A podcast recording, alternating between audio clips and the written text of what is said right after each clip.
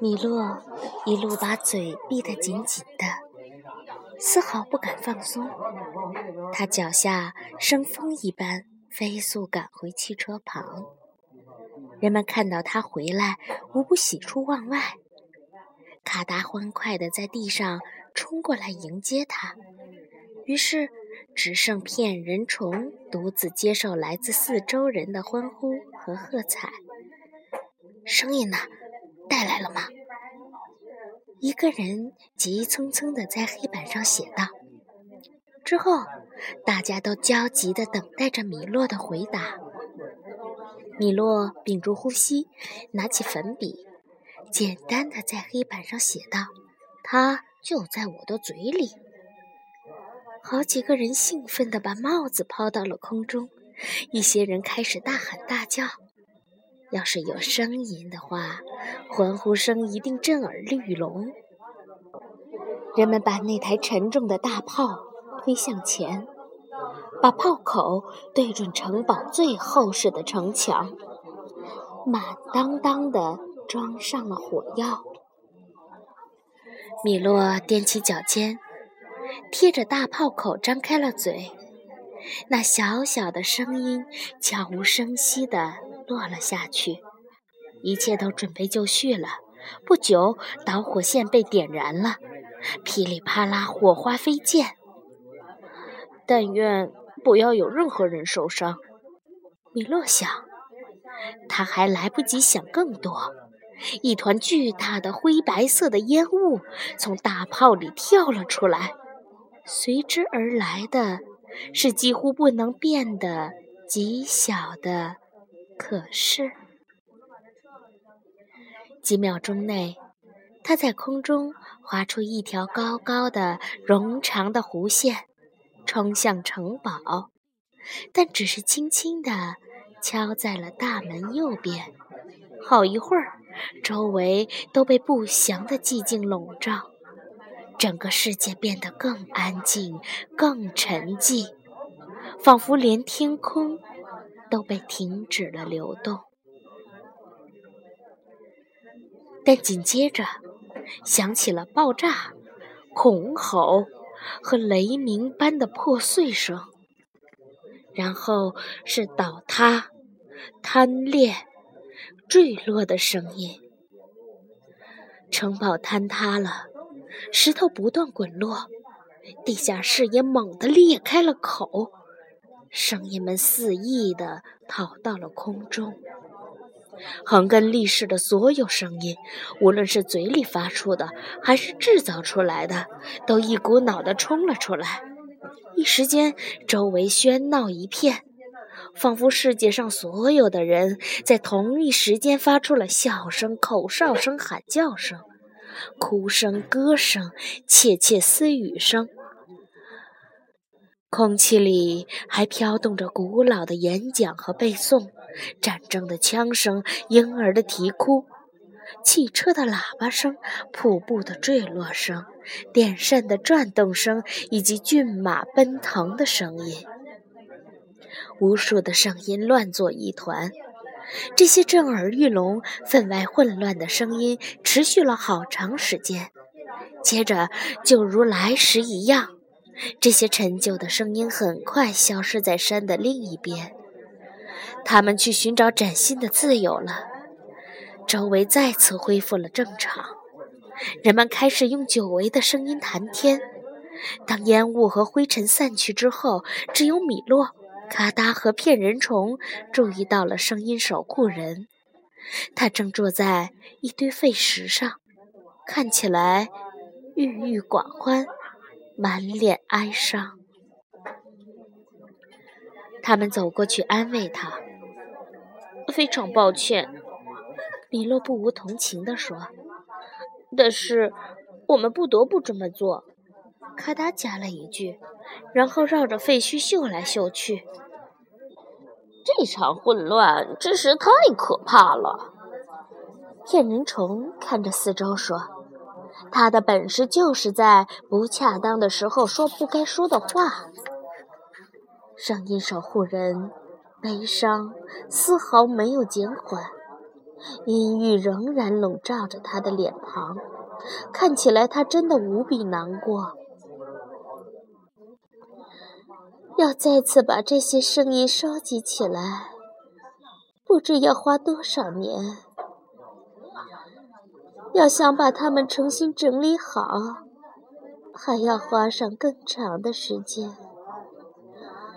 不过，这都是我的错，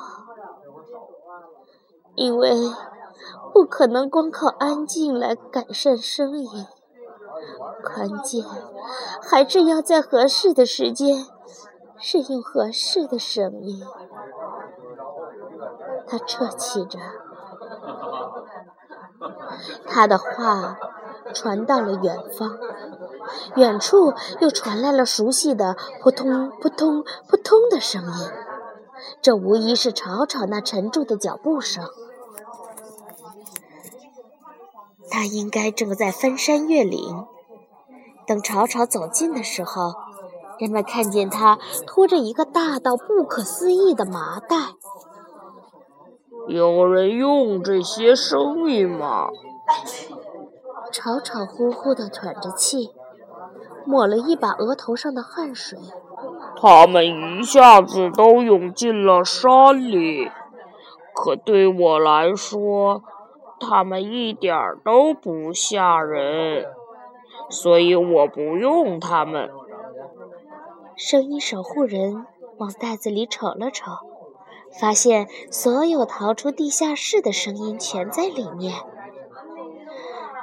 你真是太好了，把他们都带回来！他高兴地叫起来。等我把城堡修好，你和医生一起来做客。到时候，我们一起来听一场无与伦比的音乐会吧。这个邀请对吵吵来说无疑是洪水猛兽，他马上找了借口推脱，然后一溜烟儿的跑走了。哦，希望我没有冒犯到他。声音守护人有点失落地说。没关系，他只是比较喜欢那些让人感觉不愉快的声音罢了。卡达自告奋勇地解除误会。对啊，正是如此。他轻叹道：“我总是不记得这件事。这个世界上是有人喜欢难听的声音的。当然，我知道它的存在是必要的。”因为只有当你知道一个声音不令人讨厌，才会发现它是多么让人愉快。稍作暂停，他又说：“只有等到韵律和真理回来，这里才会有所改善吧。”所以，我们才打算去救他们。”米勒一脸自豪地说。这次旅程将会那么漫长，那么艰苦，你们得补充点营养才行。他一边大声说，一边递给米洛一个包扎整齐、用绳子系着的棕色小包裹。记得，它们可不是用来吃的，而是用来听的，因为你们对声音的需求不会被比食物需求更少。总会有想听的声音的时候，在这里有夜晚街道的喧闹声，火车的鸣笛声，枯叶燃烧的噼啪声，百货商场里的熙攘声，吃面包的咀嚼声，弹簧床的咯吱声，当然还有各种各样的笑声，每样都有一点儿。我想，当你们到了遥远偏僻的地方，会很高兴听见这些声音的。一定会的，米洛激动地回答。沿着这条路一直走到海边，然后向左拐。他告诉他们，很快便能抵达数字王国了。还没等他把话说完，他们就道了声再见。匆匆上路了，很快便把寂静山谷抛在了身后。海岸旁非常宁静，大陆平坦，海上风平浪静，只有浪花嬉闹着拍打着沙滩。远方有一座棕榈树和鲜花覆盖的美丽小岛，它似乎正从水光中的尽头向他们发出热情的邀请。这会儿肯定不会再有什么事了。他们猜测着，跳出了汽车，一蹦就到了小岛上。我们有的是时间，咔嗒说，压根儿没有注意到骗人虫已经不见踪影。他自己也猛地跳起来，消失了。没错，今天真是棒极了。米洛正全神贯注地开车，根本没有注意到他的伙伴们已经离开。很快，他也抵达了小岛。米洛落在卡达和早已吓坏了的骗人虫身边时，竟然发现这个小岛完全变了样子。这里根本没有茂密的棕榈树和鲜花，有的只是石头和树桩，而且那些树。都枯死了很久，歪歪扭扭地挤在一起。这根本就不是他们在路上看到的那个小岛。呃，很抱歉打扰一下，米洛逮住一位路人，请问这是哪里？很抱歉，那人回答。你能告诉我我是谁吗？这个人穿着一件毛躁躁的花呢夹克。一条扎口灯笼裤，还套着一双长长的羊毛袜子，头上戴着帽子，竟然前后都有檐儿，一脸茫然困惑的样子。你不知道自己是谁吗？米洛问。那你也应该知道你在哪儿。那个人一样不耐烦的口气回答道。啊！这可麻烦了，米洛悄声对卡达说：“咱们怎么帮他呢？”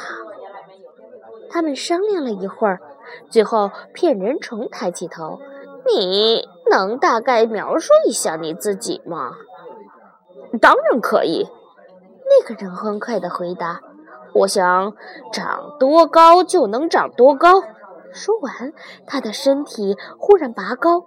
一直到地上的人只能看见他的鞋子和袜子为止。我想变多矮就多矮。说完，他的身体忽然萎缩，变成了鹅卵石大小。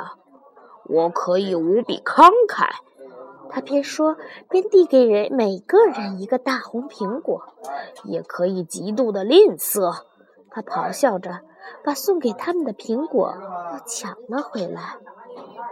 我可以变得强壮有力，他吼叫着，将一块巨大的石头举过头顶；也可以变得弱不禁风。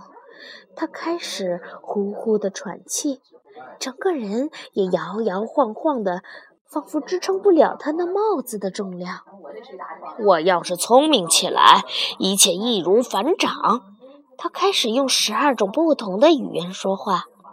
我要是笨起来，连神仙都愁。说完，他开始把两只脚往一只鞋子里套。我可以像舞蹈家一样灵活。他哼哼着，踮起了一只脚站立，也会像傻子一样笨拙。他喊叫着，把拇指往眼睛里插。我能快如疾风。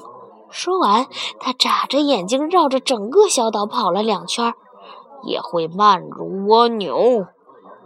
他边抱怨，边向路边的一只蜗牛挥手道别。听了这些，你们对我是谁这个问题有头绪吗？米洛和伙伴们再次凑到一起，叽里呱啦地商量了一会儿，得出了结论：这再简单不过了。骗人虫晃着手杖说着：“如果你所说的都是真的。那么，毫无疑问，米洛欢快地宣布：“你就是无所不能的万能人。”对呀，没错，正是如此。那个大人喊叫起来：“我就这么想呢，我太高兴了。”但接着他又坐下来，把脸埋到手里，叹气道：“但我也感到无尽的悲伤。”好了，现在你能告诉我我们在哪里吗？咔哒一边问，一边打量着这个荒凉的小岛。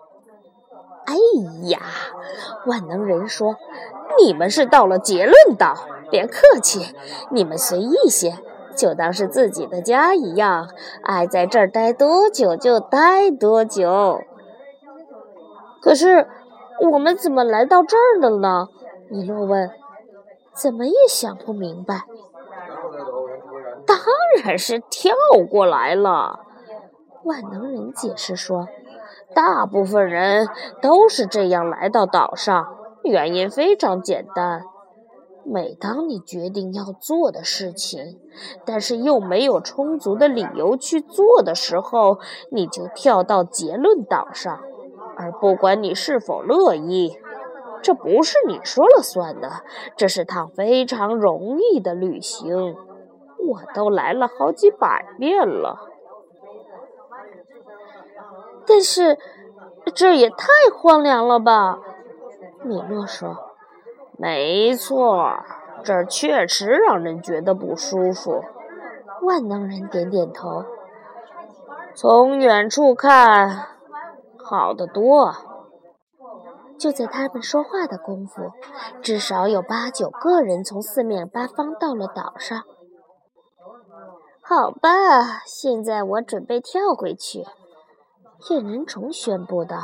他弯弯身子，做了做准备活动，然后用尽全力往外一跳。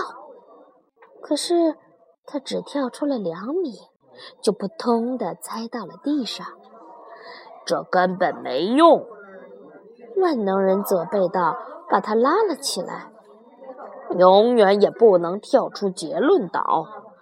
回去不像来的时候那么容易的，所以总有人人满为患。”这句话的确没错。他们的视线所及之处都是人，这些人聚集在荒凉的海岸上。面色忧郁地望着大海，难道这里就没条船吗？米洛问。他一心牵挂着行程，因此在听说了结论岛的事情后，不免有点焦虑。